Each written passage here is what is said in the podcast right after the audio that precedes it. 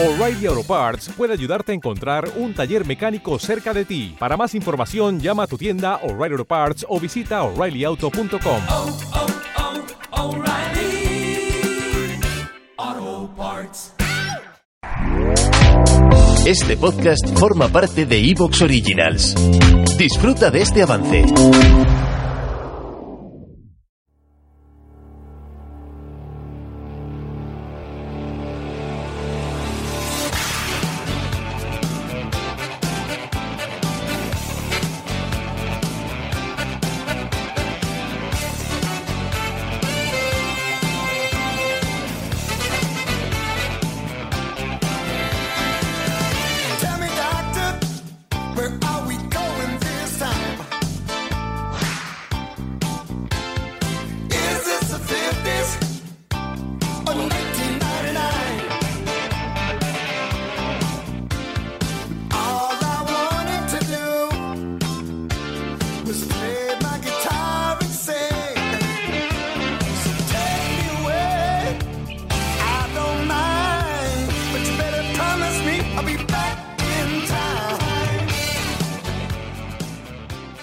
Buenas, bienvenidos un día más a Power Ranking NBA, bienvenidos un día más a este podcast de Hablando de NBA en directo en Twitch ahora mismo.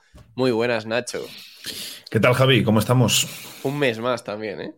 Un mes más y un mes menos ya de temporada regular, que a lo tonto se pasan, se pasan rápido, parece que no, pero luego.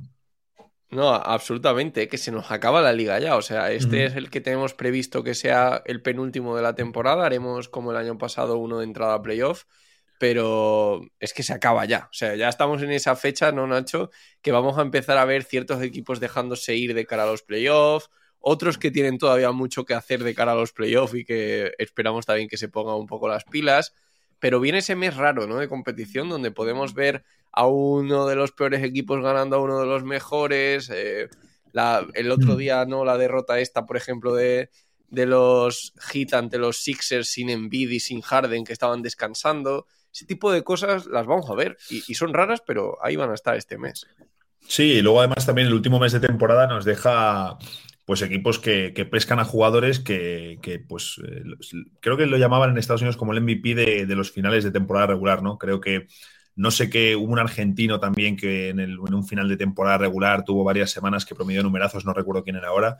Eh, y tenemos, por ejemplo, Portland, que es un equipo que pues ha destruido su equipo.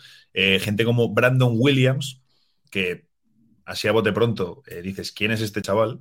Eh, 23 puntos, 6 rebotes, 3 asistencias, por ejemplo, el otro día para ganar a Detroit. Entonces, eh, este final de temporada, Javi siempre nos deja nombres, nombres curiosos que lo mismo Brandon Williams le seguimos viendo, pero otros que no vuelves a ver nunca en la NBA.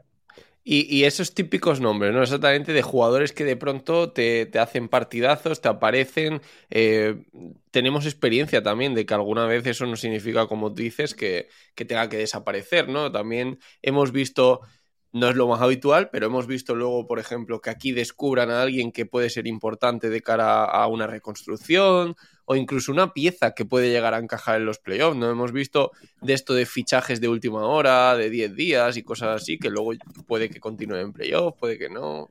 Hay, Sí. hay un poquito de todo.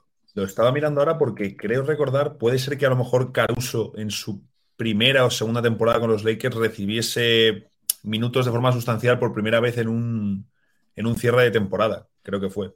Pues puede ser, ¿eh? porque es el Sí. típico jugador que al principio no, no contaba mucho. Mira, pues justo en la primera temporada, cuando, bueno, segunda temporada de Caruso en Lakers, que es las en la que juega un poquito más, en el final de temporada que no está LeBron, que es cuando se pierden las opciones de, de playoffs, Caruso era un, que era un tío que no había jugado nada en la NBA y, y no, todavía no se había creado el mito Caruso. En ese final de temporada juega en 18 partidos con 4 titularidades, 28 minutos por partido. Y ya ahí deja 12,4 puntos, más de 4 asistencias, casi 4 rebotes, más de un robo, 47 en triples, ¿no? Entonces, Un partido de 32 puntos, ¿no? Ahí iría sí, sí. arrebatando el Muy corazón loco. encima contra los Clippers, aquel partido. Muy loco, sí, sí, sí. Claro, es que me quiere sonar, eh, no sé por qué tengo la imagen de Caruso machacando y Lebrón en la, en la banda vestido de calle volviéndose loco, porque claro, entonces Caruso no era nadie, ¿no? Entonces, Bueno, es que en, lo- en los Lakers tenemos también esas épocas donde también hemos visto hacer ese Claro. tipo de cosas a Robert Sacre. Entonces. Claro. se nos mezclan ahí momentos, ¿no? Que, que a veces es difícil situar dónde estaba lo más o menos bueno, lo más salvable, lo que sirvió y lo que no sirvió. Y están un poco ahí, en los Lakers también. Mm, Yo no los llevo en el, en el top 10. Tú tampoco, ¿no? No, no, no, no, no. Digo, pues si quieres damos una pincelada rápida que siempre a la gente le gusta que hablemos de los Lakers. Eh, una, una situación donde incluso con un grandísimo LeBron eh, era difícil, ¿no? Pensar que iban a tener tan, Mm. tan pocas esperanzas de cara a los playoffs. Sí, sí, completamente. Es que de hecho eh, hemos visto pf, un bajón después, de, después del All-Star. Eh, recuerdo que se decía, bueno, a ver si aprovechan el All-Star para eh, reagruparse y volver más fuertes. Sí que es cierto que creo que a Westbrook le están utilizando mejor desde entonces y en los últimos partidos también ha estado mejor, aunque sigue teniendo sus noches horrorosas con el tiro.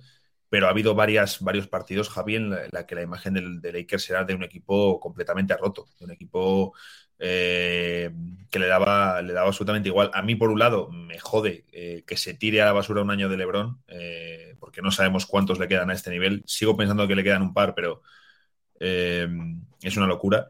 Y, y encima también en las últimas semanas hemos visto la información de Chris Haynes que sacó de eh, que LeBron quería que se trajese además de Rosen, pero la franquicia solo ofrecía dos años y él quería tres y al final por eso no se acuerda y entonces ya es cuando van a por lo de, a por lo de Westbrook. Y es cierto que eh, Chris Haynes no es un tío que tenga conexiones con Clutch Sports, con LeBron, de hecho él es más cercano a Damian Lillard y otros entornos de jugadores, por lo tanto, salvo que lo hayan orquestado muy bien para eh, darle alguna pincelada, que podría ser, no, no, debería ser información, digamos, para blanquear las decisiones de, de LeBron, ¿no? Eh, como se le carga responsabilidad por parte de lo de Westbrook. Eh, y sí que ha salido tanto esto de DeRozan, que él insistió a la franquicia en que renovasen a Caruso, que fue uno de los principales valedores, y que de nuevo ahí fue una cuestión de años de contrato, eh, de que pues, Caruso quería cuatro, que es lo que le ofrecía Chicago, Lakers no igual esos cuatro años y por eso se marcha. Entonces. mm, Llegó a hablar que... eh, de, de, perdonar dinero y todo, Nacho. Claro, sí, no, sí. No, es que Caruso. O sea, no, no, en ningún momento yo creo que llegó una oferta ya ni siquiera en términos de años, sino en términos económicos que fuera respetable. Ya no digo igual a lo de los Chicago Bulls, sino que el propio Caruso ha dicho, oye, que Hmm. me puse súper flexible y no hubo forma. Claro, yo creo que por eso yo creo que lo de los años tiene mucho sentido. Además, recuerdo que cuando él hizo esas declaraciones, le hice el artículo para la web y claro, la diferencia entre firmar un año más o un año menos es que te están metiendo 8 o 9 millones más garantizados. Entonces, es bastante, ¿no? Y, al final, incluso si tienes ese cuarto año garantizado y quitas un par o perdonas un, un kilo o dos, te salen bien las cuentas, ¿no? Te salen, te salen en positivo. Por lo tanto, claro, si realmente se confirma esto, que la franquicia pasó de DeRozan por eh, años de contrato y pasó de Caruso por años de contrato para tener flexibilidad para los siguientes años, esto deja bastante mal, la verdad, a, al amigo Pelinka. Y ahora a mí así todo el tema de DeRozan me, me choca muchísimo siempre, ¿eh? porque eh, me choca incluso que la tesitura de un DeRozan, que nunca ha tenido problemas de lesiones ni nada, que ha ganado ya bastante dinero, haya de alguna forma tirado un sueño simplemente porque no le daban un año extra.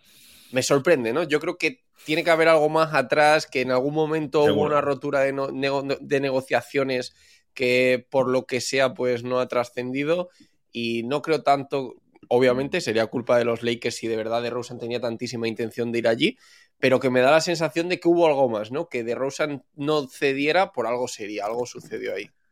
Lo que está claro es que al final, eh, por ejemplo, cuando, cuando negocian con Tyron Lue y Tyron Lue se, se, marcha a los Clippers, también es por años de, de, contrato garantizado, porque los Clippers le ofrecían un, no sé si fueron cuatro o cinco años completos, Lakers ofrecía menos.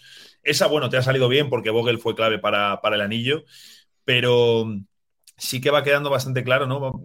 Bueno, y este verano va a ser, eh, evidentemente, la, la, clave, ¿no? Vamos a ver hacia dónde tiran los Lakers, porque va a ser muy interesante, un equipo que necesita muchísimos cambios y que no tiene ni margen salarial, no tiene ni activos del draft, porque están todos o en, Pelicans o en, o en, Wizards, y que se enfrenta a renovaciones clave. No olvidemos que prácticamente toda su plantilla son contratos por el mínimo. Malik Monk, un jugador que vino aquí para apostar por su futuro, mmm, difícil será renovarle. Eh, no sé, se podrán meter en todavía. Bueno, es que de hecho, Javi, eh, ahora son novenos por, eh, porque ganaron el último partido, pero es que pueden quedar décimos, es decir, es que pueden jugar el play-in sin ventaja de campo, que eso ya sería una locura. Estaríamos hablando de que el Cryptocom Arena, ya no el Staples Center, el Cryptocom Arena podría, digamos, no ver ni un solo partido de postemporada en un año con LeBron James y Anthony Davis. Que sería muy bestia, o sea, sí Muy que ya habría que considerarlo como fracaso absoluto, ¿no? Porque con mucho que tengas la tesitura de, de lo de las lesiones y la situación de Anthony Davis y de LeBron, etcétera, eh, la sensación que dan estos Lakers es que deberían estar más arriba. Y, y luego, por ejemplo, mm, mm, todo el tema de la directiva y demás, de alguna forma está afectando. ¿Te está gustando lo que escuchas? Este podcast forma parte de Evox Originals y puedes escucharlo completo y gratis desde la aplicación de Evox. Instálala desde tu store y suscríbete a él para no perderte ningún episodio. O'Reilly Auto Parts puede ayudarte a encontrar un taller mecánico cerca de ti. Para más información, llama a tu tienda O'Reilly Auto Parts o visita oreillyauto.com. oh, oh, O'Reilly Auto Parts.